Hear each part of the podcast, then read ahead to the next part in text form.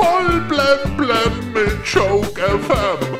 Dein täglicher Comedy Newskick.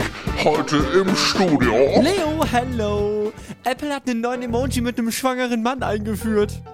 Ja, oder für Dartspieler kann man das auch verwenden. Apropos Apple, äh, bleiben wir mal in Amerika. In Florida wird vor herabfallenden Leguanen gewarnt. Und das ist nicht ungefährlich, denn die Männchen, die werden bis zu 9 Kilo schwer. Deshalb, Achtung, Achtung, bald gibt's Masken- und Helmpflicht. Model- und Reality-Sternchen Natalie Volk wurde am Flughafen Frankfurt bei ihrer Rückreise von den Malediven für kurze Zeit festgenommen. Sie soll unterwegs gewesen sein mit gefälschtem Impfpass. Naja, so ein falscher Impfpass würde zumindest gut zu ihren Zähnen passen. Wir gucken rüber in den Dschungel. China Ruland ist rausgewählt worden. Damit sinkt direkt mal das Durchschnittsalter. Und leider auch der Durchschnitts-IQ.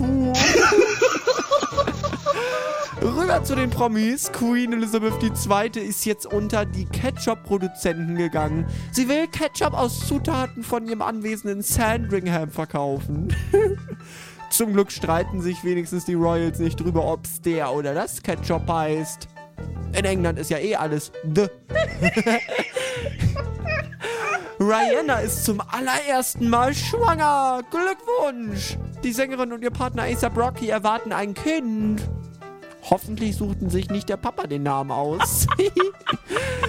Nach Hessen, die hessische Polizei, die ist überarbeitet und zwar um 597.000 Stunden. So hoch war das Überstundenkonto im letzten Jahr. 597.000 Überstunden. Oder wie unser Chef hier meint, ganz guter Schnitt pro Person. Und wir gucken noch aufs Wetter. Ja, in manchen Ecken, da liegen ja sogar noch Weihnachtsbäume. Und bei dem Wetter an jedem Morgen an einer anderen Ecke.